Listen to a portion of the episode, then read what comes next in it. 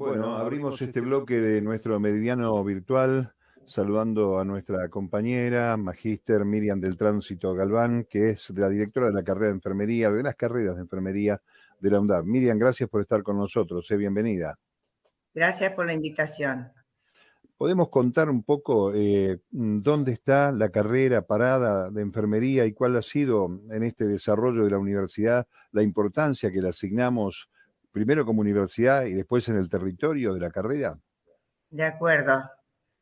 La licenciatura de enfermería ha sido desde el principio de la universidad eh, planificada como primero como una tecnicatura para luego ser aprobada como licenciatura de cuatro años y desde el 2018 eh, acreditamos la licenciatura de enfermería a través de las evaluaciones externas de CONEAO por haber ingresado al artículo 43 de la Ley de Educación Superior y pasa a ser una carrera de cinco años. Evidencia hay muchísimas que el personal de enfermería es necesario tanto en Avellaneda como en el resto de la provincia de Buenos Aires, como en el mundo. Faltan enfermeras. Siempre fue un capital humano eh, muy requerido y que ha tenido bastante faltante en determinados lugares más que otros, este, pero actualmente nuestra universidad tiene una carrera de cinco años que otorga un título de grado acreditado por CONEAO y que realmente eso le da el marco de oficialidad y de calidad educativa, siendo además eh, un título de reconocimiento nacional. Bueno, quiero, este, coincido absolutamente con esas palabras porque si hay algo que nos ha permitido la pandemia conocer es justamente ese gran hueco, la necesidad de tener personal, personal preparado y además este, de la decisión, salvo algunas excepciones, de los gobiernos del Estado, en este caso en la Argentina, no solamente de reconocer, sino de este, reparar en esa necesidad de este, reforzar, fortalecer, mejor dicho, el desarrollo de estas carreras. Han tenido este, las enfermeras, eh, como todo el personal de salud, un rol, y lo tienen, fundamental en el seguimiento de la cuestión del COVID-19, ¿no? Es así. En nuestro país se declaró carrera prioritaria a enfermería desde ya hace más de 10 años, desde los primeros gobiernos de Néstor Kirchner, se, decretó entre las carreras prioritarias la carrera de enfermería. Es así que todas las universidades del conurbano que se fundaron en esa época debían ofrecer la carrera de enfermería por ser una necesidad del país y que actualmente se visibiliza la necesidad ante la pandemia y ante la necesidad de contar con enfermeras y enfermeros capacitados, primero para poder ejercitar la campaña de vacunación, segundo para ejercitar intervenciones y cuidados en la alta complejidad, porque los pacientes complicados de COVID terminan en asistencia respiratoria mecánica y los licenciados en enfermería son los que están capacitados como para ofrecer estos cuidados de alta complejidad. Miriam, y, en este sentido, hablando de la carrera eh, de enfermería de la UNDAP, te quería preguntar cuál es la mirada ¿no? que se tiene en la formación de las enfermeras y los enfermeros. Te he escuchado en alguna jornada organizada por Bienestar Universitario hablar de la cuestión de, los cuidados eh, de manera holística ¿no? y también de la ética de la enfermería. ¿Qué mirada tenemos en la formación de los profesionales para el ejercicio de la enfermería?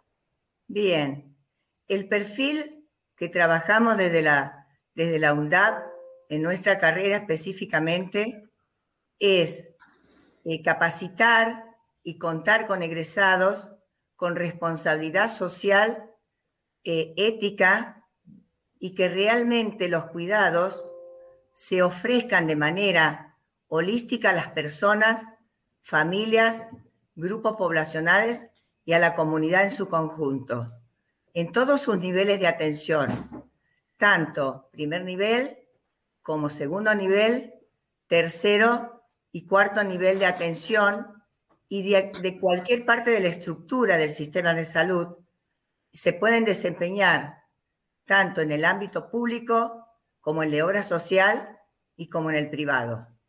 Ellos terminan obteniendo un título de pregrado a los tres años, que son enfermeras o enfermeros universitarios, que los habilita con una matrícula profesional para el ejercicio de la enfermería legal en la baja y la mediana complejidad. Y el licenciado de enfermería obtiene la capacitación y la formación para desempeñarse en áreas de alta complejidad. Pero lo fundamental que nosotros trabajamos como transversalmente en toda la carrera es la responsabilidad ética y social que tenemos al ofrecer cuidados, al valorar a la población, al identificar las necesidades y identificar problemas reales y, potenciales para poder hacer diagnósticos y planificar actividades e intervenciones específicas de enfermería. Eh, Miriam, quería consultarte acerca del de, eh, centro de telemedicina. Eh, se hizo ya hace una semana la campaña de vacunación, ¿no? El 9 y 10 de julio, y creo que este fin de semana también. Y la pregunta es, este, ¿cómo está funcionando el centro? Y además, bueno, ¿cuál es la expectativa que tienen los estudiantes con respecto a esto?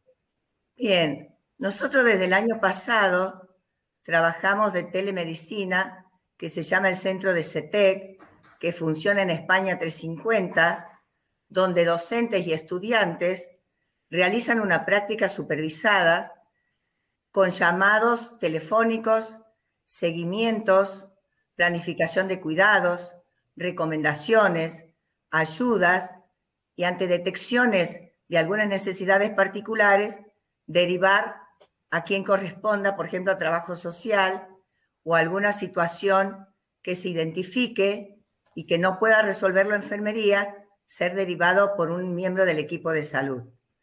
Actualmente, en el CETEC se encuentran los estudiantes del, del sexto año de la carrera de enfermería realizando unas prácticas que nosotros denominamos prácticas profesionalizantes 6, que son las prácticas comunitarias que desde el CETEC se van adquiriendo competencias profesionales de valoración, de diagnóstico y de planificación de cuidados hacia los sujetos con posible COVID o con diagnóstico de COVID y a sus familiares para realizar un acompañamiento y ofrecer la información necesaria y lograr el aislamiento social y tratar de evitar el contagio de la familia.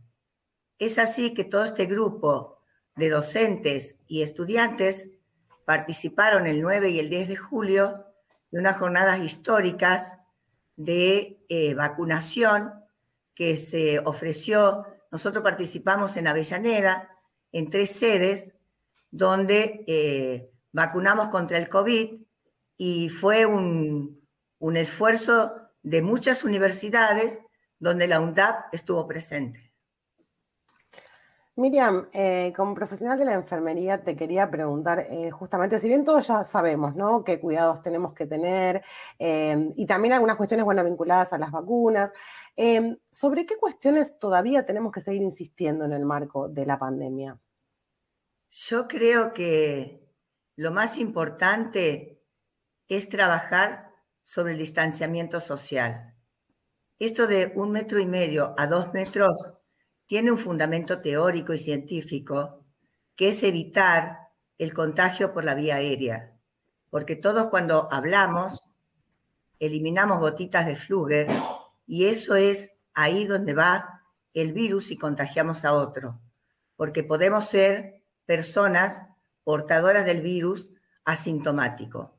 Creo que el aislamiento y el distanciamiento social es una parte fundamental de eh, la práctica personal y el cuidado entre las, entre las comunidades y entre los grupos poblacionales.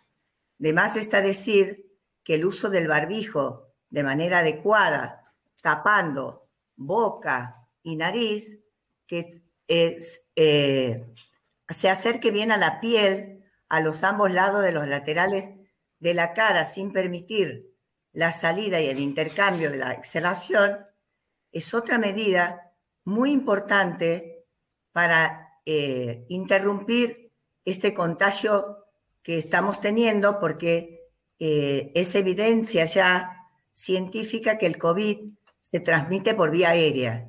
Y la vía aérea es una de las maneras de controlar, es el uso del barbijo permanente y el distanciamiento de un metro y medio a dos metros entre personas.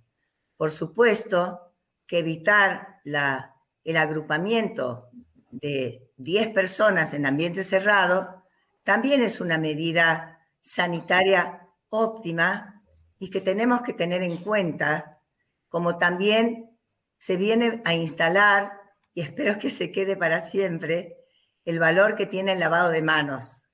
El lavado de manos antes de, preparar los alimentos, cuando vengo de la calle, cuando salgo del baño, en situaciones realmente que yo considere que mis manos están sucias, aprender el valor que tiene el lavado de manos, porque ahí se, se traslada todos los gérmenes. Miriam, quiero llevarte ahora acerca de lo que está pasando con respecto a la vacunación. Están llegando, por suerte, al país eh, gran este, cantidad de vacunas que son importantes. Eh, ¿Cómo estás viendo este, este desarrollo que está llevando adelante tanto Nación como la provincia de Buenos Aires en campañas de vacunación? ¿Crees que hay que acelerar más antes de que este, llegue la famosa variante Delta? ¿Cómo ves la situación? Yo creo que se están haciendo todos los esfuerzos necesarios y es muy importante que todas las vacunas que lleguen, además de distribuirlas, sean aplicadas eh, lo más rápido posible para lograr realmente una población con mayor cantidad de dosis aplicadas. Esto es muy importante y que actualmente se habla en el mundo que vacunarse significa haber obtenido dos dosis. Entonces tenemos que hacer el esfuerzo para lograr que la mayor cantidad de población alcance la aplicación de las dos dosis. La primera dosis protege, es cierto, disminuye la complejidad si me contagio y posiblemente las muertes, pero también esta nueva variante pareciera como que al ser más contagiosa eh, demanda una situación de administración de dos dosis de vacuna. y creo que se está haciendo todos los esfuerzos necesarios y que vamos en buen camino para lograr eh, la mayor cantidad de la población vacunada e inmunizada para ver cómo nos, nos va en la tercera ola. Está muy claro. Eh, además, este, quiero agregar yo, mientras te escucho, Miriam, este, la capacidad didáctica en esta forma de contarnos cómo se está trabajando desde allí. Y una pregunta que viene, obviamente, desde la eh, formación, si querés, profesional periodística, porque mm, este, muchos argentinos, es un número importante, no han querido vacunarse, eh, han decidido no hacerlo. Entiendo yo producto de eh, la mala prensa que ha tenido la vacuna, las idas y vueltas que políticamente ha tenido el manejo de la vacuna con una gran inconsciencia de la dirigencia política. ¿Se refleja eso en el contacto con las personas cuando se trabaja en el territorio?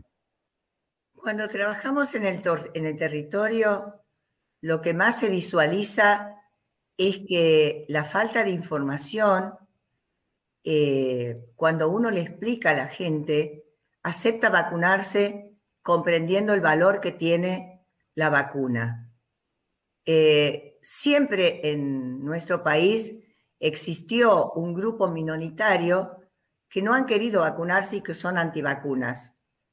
Eh, a eso sumado a que algunas vacunas se sabe que se necesitan por lo menos cinco o seis años para garantizar la calidad y la seguridad de las mismas y que ahora por momentos de pandemia la autorización este, ha salido tempranamente, eso ha creado cierta incertidumbre y cuando no es bien explicado que esto eh, ya se ha demostrado en el mundo, que las vacunas son efectivas, que realmente disminuye la gravedad de la enfermedad y disminuye las muertes, esto es muy importante poder transmitirlo, pero la gente fundamentalmente, cuando nosotros vamos al territorio, lo que más necesita es información. Y la información sobre la vacuna los hace tomar la decisión a vacunarse. Por lo menos esta experiencia del 9 y del 10 que hemos ido casa por casa, ha sido realmente muy efectiva y muchas familias que no pensaban vacunarse tuvieron la accesibilidad y la posibilidad de vacunarse y decidieron hacerlo. Y esto es muy beneficioso para la población en su conjunto. Claro, claro. Este, y además, bueno, agrego yo que todos nosotros, yo que soy creo el más veterano en este grupo, eh, nunca preguntamos de dónde venía la vacuna, nunca tuvimos ninguna dificultad y supimos desde muy pequeños la importancia que tiene para este, primero prevenir y prolongar la vida sobre el planeta de cada uno de nosotros, ¿no? Es algo increíble que se haya llegado a este nivel de discusión cuando no hay un solo argentino que no haya tenido un recorrido de cronograma de vacunas desde su primera infancia, ¿no? Seguro. Lo que pasa es que la pandemia ha creado mucha incertidumbre y ha creado realmente espacio de discusiones sin sustento científico que no lleva a la nada y que solamente confunde más a la población. Y eso es un problema, porque si en todos los medios aparecen personas, diferentes personajes, eh, discutiendo sobre las vacunas sin tener evidencias científicas porque realmente se están creando ahora, eh, lo que hace es confundir a la población, hace dudar a la población, y esto es lo que no es correcto eh, que, esté sucediendo. Bien, está muy claro. Quiero en nombre del equipo de la Dirección de Medios de Radio UNDAV y UNDAV TV, como siempre, agradecerte, mm, felicitarte y transmitir un abrazo, aunque sea imaginario desde la virtualidad, a todo el equipo de la carrera de enfermería por ese enorme y gran trabajo que está haciendo, que además dignifica a la universidad pública en ese rol fundamental, ¿no? Este, aquella idea de que los pobres no llegan a la universidad no existe, es una falacia, y al contrario, es la universidad la que llega a todos los sectores, en este caso en el trabajo de prevención. Así que muchísimas gracias en tu nombre, Miriam. ¿eh?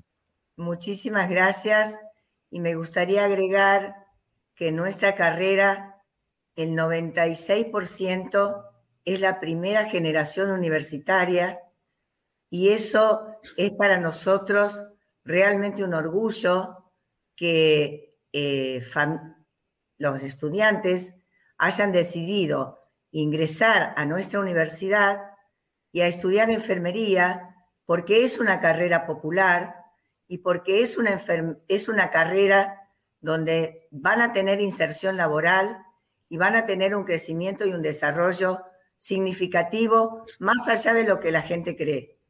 Por eso les agradezco esta entrevista y muchísimas gracias. Hasta la próxima. Muchas gracias, Miriam. Gracias. Vamos a hacer una pausa muy breve, ya seguimos con todos ustedes.